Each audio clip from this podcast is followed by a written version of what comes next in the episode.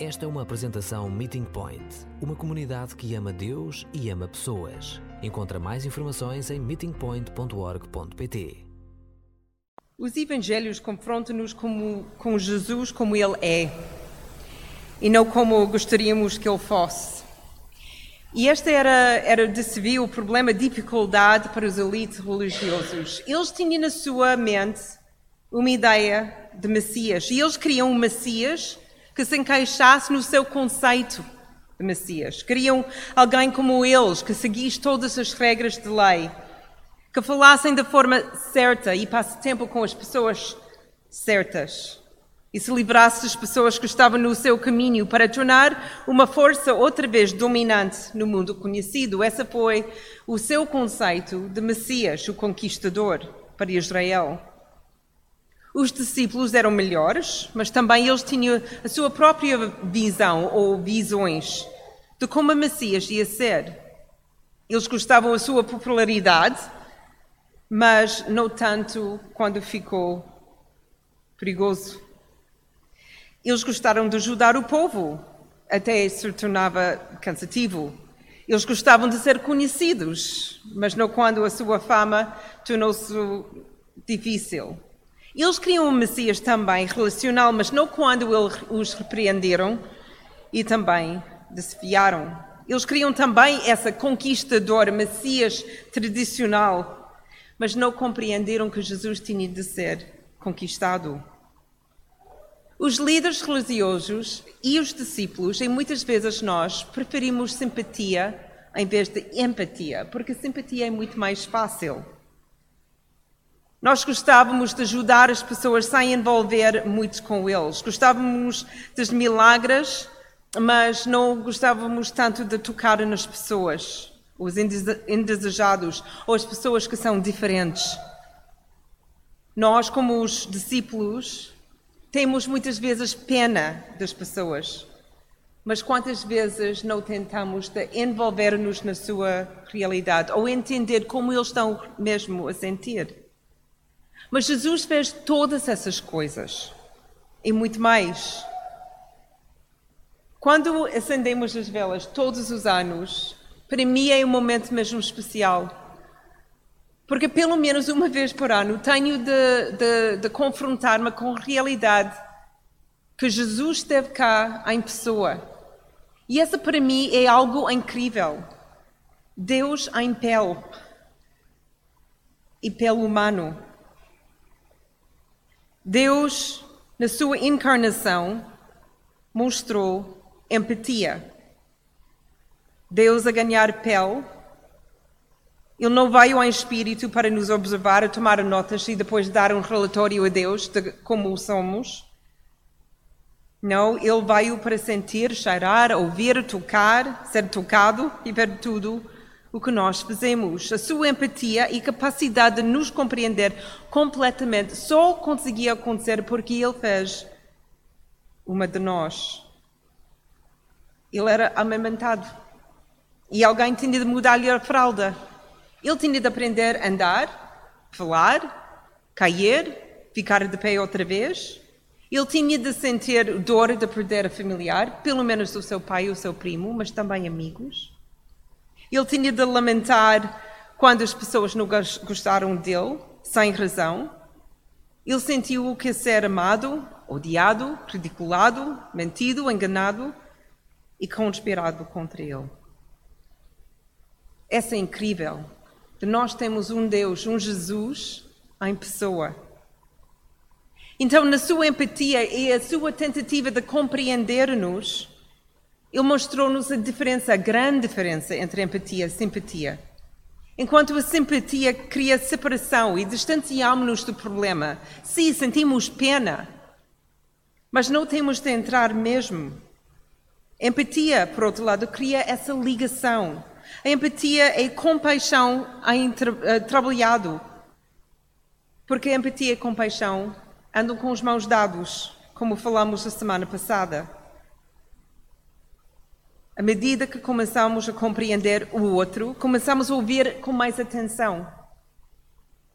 Tentamos abrandar um pouco para ouvir, de olhar, de ver. De parar com essa, sentir essa necessidade sempre de responder com conselhos, ouvir e, e começamos a ouvir com vulnerabilidade, ou seja, não cortamos essa, esse sentimento, essa autoproteção contra do, do dor do outro. Mas em vez disso, sentamos com outra pessoa na sua dor. A empatia leva-nos a comportamento compassivo. E essa foi o que falamos a semana passada sobre o bom samaritano. Então, para ver exatamente o que a empatia faz, vamos ter uma aula sobre empatia da parte de Jesus. Ele vai ensinar-nos.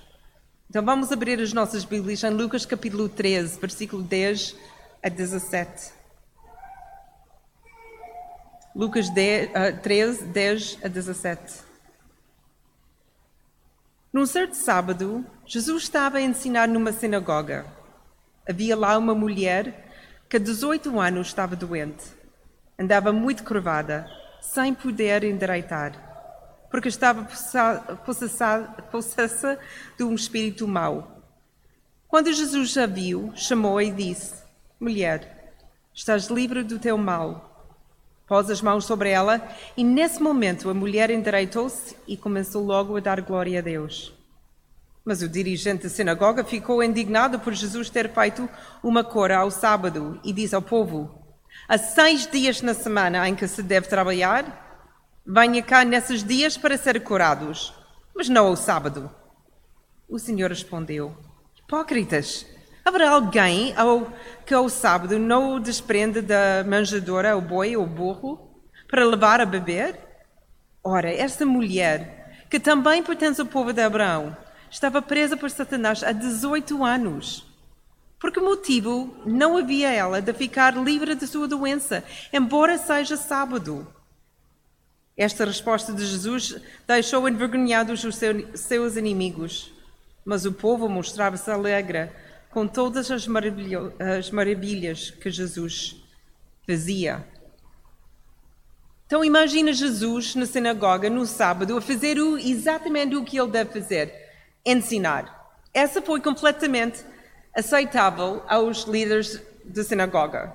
Essa é a única coisa que podia ser feito no sábado. Então ele está lá a ensinar. E entre essa mulher não é fantástico quando alguém interfere com os teus planos? Quando tu tens o dia exatamente em ordem e sabes exatamente o que vais fazer, até os planos podem ser muito bons e até reto. Até pode ser do ministério e de repente, bumba, vês alguém na sua frente que precisa da tua ajuda. É tentador ignorar a pessoa, de, de fingir que não vê ou tentar falar mais alto. No caso de Jesus, ele podia simplesmente falar mais alto e ignorar essa mulher, ou desviar os seus olhos, tal como o sacerdote levita da semana passada. Mas no, no teu caso, a pessoa está na tua frente e com alguma necessidade, ou alguma dor, uma história para contar. E se calhar nem sequer percebem que tu vais parar ou estás a pensar em parar para falar com ele ou ela. Ela ou ele está apenas onde tu estás. Mas tu vê-los e agora tens de decidir o que vais fazer. Então, o que Jesus faz? O que poderia ter feito nesse caso? Ele poderia ter desviado muito bem os olhos da mulher ele provavelmente podia ver muitas outras pessoas que precisavam ajuda e não fazer nada. Mas Jesus não olhou apenas para essa mulher. Ele vai já. E essa fez toda a diferença. De algum modo, a Bíblia não diz como, mas ele sabe tudo sobre o sofrimento dessa mulher. 18 anos.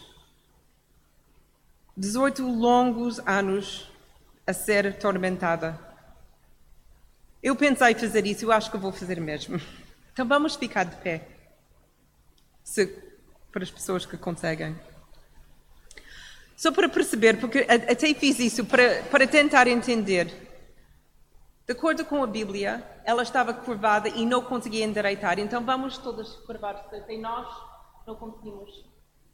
Mas mãos livres. Mãos livres. 18 anos, digo. 18 anos. Andar assim. A tentar andar na rua. Olhar para as pessoas, andar na rua. Oito minutos disso seria complicado. 18 anos. Podem sentar, não vou fazer mais exercício. Imagina, a sua mobilidade era dolorosa. A sua capacidade de estender a mão, como, como tentei fazer, era quase impossível. O seu mundo era o chão. Ela viu mais o chão do que os olhos das pessoas. A sua, independência, a sua independência quase não existia, imagino eu. E isto é que Jesus vê. Uma mulher que não se consegue levantar, uma mulher cujo mundo está virado para o chão, uma mulher que é atormentada por um espírito maligno. Não basta essa posição doloroso, mas a sua alma, diz a Bíblia, que, que tinha um demónio. E agora podemos compreender porque Jesus não pensava no dia, se era domingo, sábado ou quarta-feira. Ele viu essa mulher e entrou no seu sofrimento. Ele tinha pena, mas além de pena, ele entendeu como nós acabamos de fazer e tentar entender todo o sofrimento dela. E por isso, ele não interessa que ele está a dar uma aula ou está a ensinar, ele para no meio do seu ensino. O que ele vê perante ele é aquilo com ele quer relacionar, não lei, não as regras. Eu conheço muitas pessoas curvados para o chão, hoje em dia. Se calhar não fisicamente, mas emocionalmente. Eles não conseguem levantar os seus olhos, eles estão a sofrer com dor, com agonia. A sua visão também é o chão. E é muito difícil olhar nos olhos dos outros.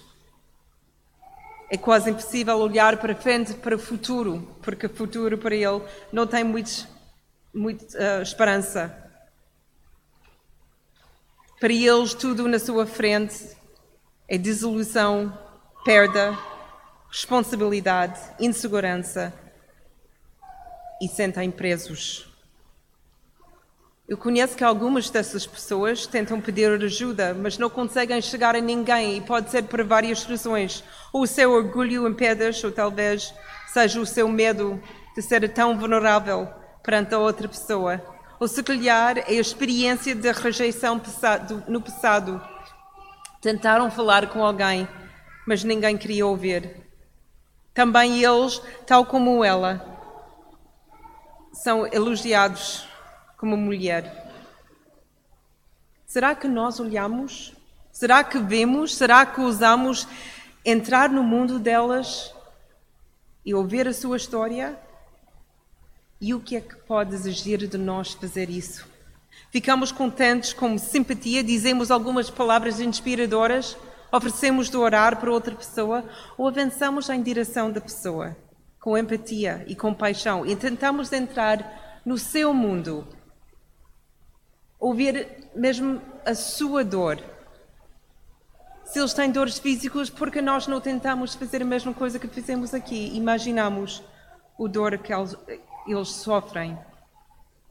Para Jesus, empatia e, com, e, e compaixão eram prioridades. E essa chateou os, os líderes religiosos. Eles acharam que ele fez isso para, para ser irritante, mas ele não fez isso para ser irritante. Ele fez isso porque ele não conseguia fazer outra coisa. Eu gostava de ter essa, esse comportamento. E mais, eu gostava de mesmo sentir isso. Que quando eu vejo alguém em sofrimento, não posso fazer mais nada além de tentar entrar no seu mundo. Os líderes religiosos pensavam que as suas regras tornavam-os puros e santos. Mas Jesus sabia que isso tornava distantes e frios. E assim ele fez algumas mudanças para que a simpatia desse lugar a empatia e a compaixão. A primeira coisa que ele fez nessa história e em qualquer outra E Jesus, Jesus substituiu a lei pelo amor. Como de costume, Jesus está a fazer as coisas no sábado. E realmente, quando lemos os, os Evangelhos, Jesus sempre faz coisas no sábado. Acho que ele queria mesmo tirar essa ideia da regra e a, a lei do amor. Ele queria mostrar como a lei deveria ter interpretada e praticada. Para Jesus, a lei tinha de submeter ao amor, porque foi criada pelo amor. A lei foi feita para servir e não para ser servida. Eu admito que as regras são úteis, mas podem tornar-se prejudiciais. Não temos empatia com a lei, mas com as pessoas. Então Jesus olha para esta mulher com tanta compaixão que ele para tudo para o que ele está a fazer e dizer para aliviar o seu sofrimento. Jesus sabia que era sábado, mas a lei do amor é realmente honrar a Deus e fazer bem no sábado e o que Deus pretendia. Não usar a lei para fazer mais mal ou para permitir que o mal continue. Existem regras que estabelecemos para nos proteger, mas que podem transformar-se em algo que também prejudica ou pelo menos não ajuda outras pessoas. É verdade, é muito fácil olhar para sacerdotes ou os líderes religiosos, os tutores da lei e dizer tantas regras são completamente desnecessários e são óbvios. Mas também criamos essas regras. Se calhar para nós são subtis, porque crescemos com eles. Eu vou dizer um, mas a pensar um pouco, imagina que há muitas outras regras que nós seguimos sem questionar, que se calhar não ajudam certas pessoas. Por exemplo, há mais de 15 anos atrás, eu trabalhava com o Jabio como assessora. E havia uma regra que não foi escrito, mas foi falado e era a expectativa de todos os assessores. É que as mulheres mentoria mulheres e os homens ser mentores dos homens. E que era, em geral, a regra de não tomar café com o sexo oposto. Ou pelo menos estar em grupos. A regra é comum nas igrejas, hoje em dia até, e muitas outras organizações cristãs. A ideia é para proteger uns aos outros da tentação ou dos potenciais laços emocionais que se formam com o sexo oposto. Então, o que aconteceu? Estava a única pessoa no escritório do GBU quando entrou um estudante. E ele está devastado. Ele começava a chorar na minha frente, a contar que as coisas com a sua família estavam a, a, a partir em partes e o seu relacionamento com a sua namorada estava a acabar. E já agora a escola também não estava a correr muito bem e ele estava a chumbar. E ele começava a questionar o, o seu relacionamento também com Deus. Ele precisava de falar, então o que eu fiz? Sabia a regra. Honestamente, não pensei na regra nesse momento. Eu olhei para a pessoa na minha frente, peguei no meu casaco e fomos ao café e falamos horas e horas e horas.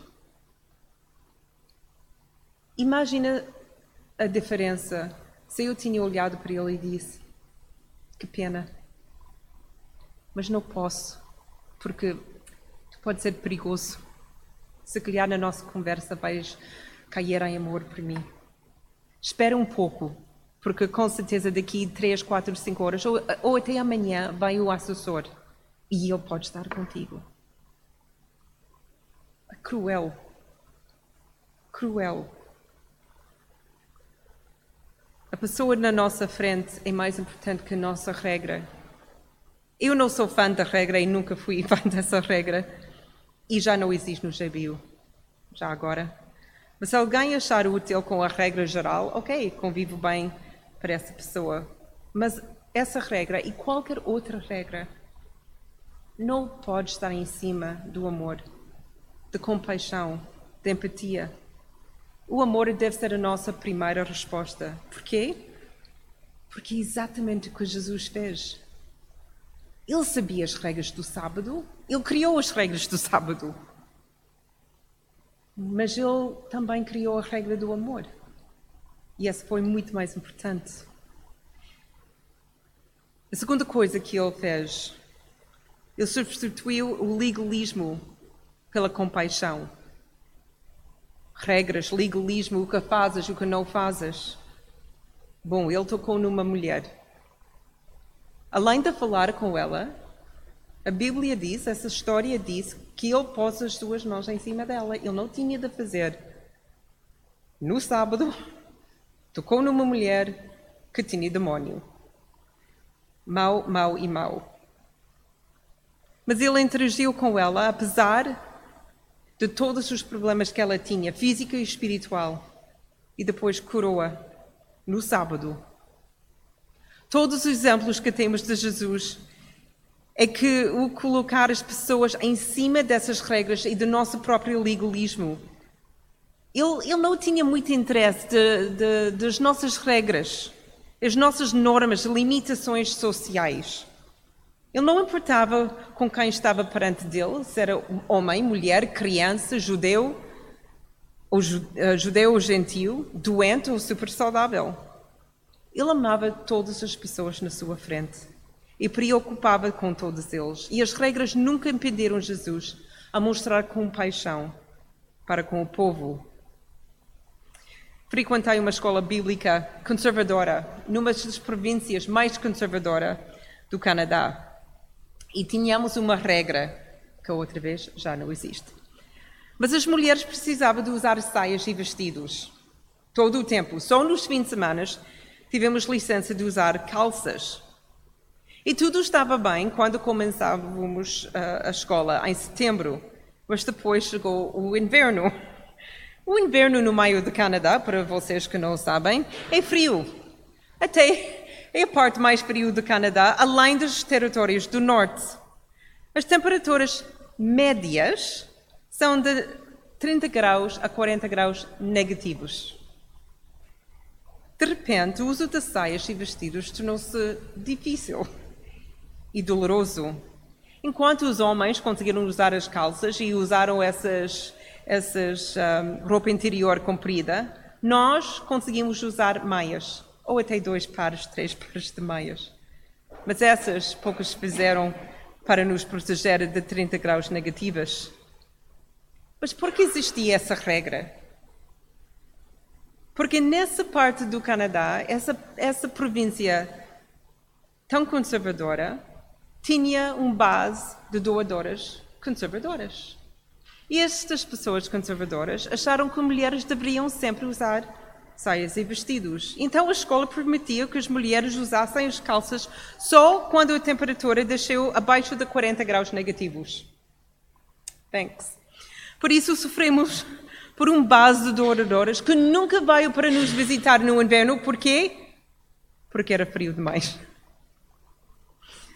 Mas mesmo assim tínhamos de usar os nossos vestidos e saias todos os dias. Foi no meu quarto ano quando conseguimos finalmente convencer a escola de mudar essa regra para bem-estar dos estudantes e não os adoradores. Legalismo sobre as pessoas regras que cortam o caminho para a compaixão. E Jesus não teria nada a ver com isso. Ele substituiu sempre o legalismo pela compaixão.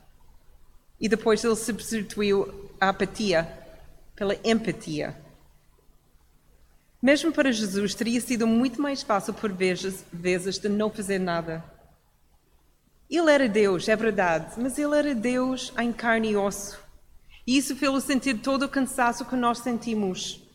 Amar todos, todos os dias e todo o tempo não era só cansativo, mas também emocionalmente desgastante. Ninguém saberia se Jesus tivesse escolhido de não ver a mulher e deixar um médico qualquer de cuidar dela. A apatia vem facilmente para todos nós. Temos vidas tão ocupadas com tantas coisas e muitas delas boas, mas não temos muito espaço para coisas no, novas ou outras coisas. As necessidades, a nossa vida não tem fim e isso pode, uh, pode nos sentir sobrecarregados. Esta semana, em médio, pronto, contei um mês, não só esta semana, mas em médio, este mês, recebi, recebi pelo menos três e-mails por semana de organizações ou pessoas ou entidades a pedir dinheiro. Outras que pediram mais e-mails sobre uh, pedir comida ou roupa para ajudar a Ucrânia e outros países devastados pela guerra. Nem sequer consigo ler, nem me lembro de todos os pedidos que recebo. E admito, quando acabei de ler o terceiro, o quarto, o quinto e o sexto, apaguei. Pai, era, era tanta coisa, tanta necessidade. E desliguei, porque era difícil pensar em tudo isso. Mas Jesus nunca fez isso, ele nunca desligou, nunca apagou a pessoa. Ele sentiu tudo. Ele sentiu o peso do mundo inteiro, todo o seu pecado, todo o seu sofrimento. E não se afastou dele, nem da mulher que viu na multidão. Jesus afastou-se da apatia e substituiu pela empatia. Ele entrou no nosso dor e sofrimento e morreu por isso. Ele ressuscitou simplesmente para assegurar que nós íamos ter vida eterna com Ele para sempre. Todos os dias vemos pessoas curvadas e atormentadas. E juntos como igreja, vamos trabalhar para estimular e encorajar uns aos outros a fazer essa mudança, essa substituição das nossas regras por amor, legalismo por compaixão e apatia por empatia. Enquanto continuamos a nossa celebração de Advento, vamos lembrar-nos da encarnação, Deus com pele que vai relacionar conosco, entender-nos e morrer por nós, para que pudéssemos viver para sempre com Ele.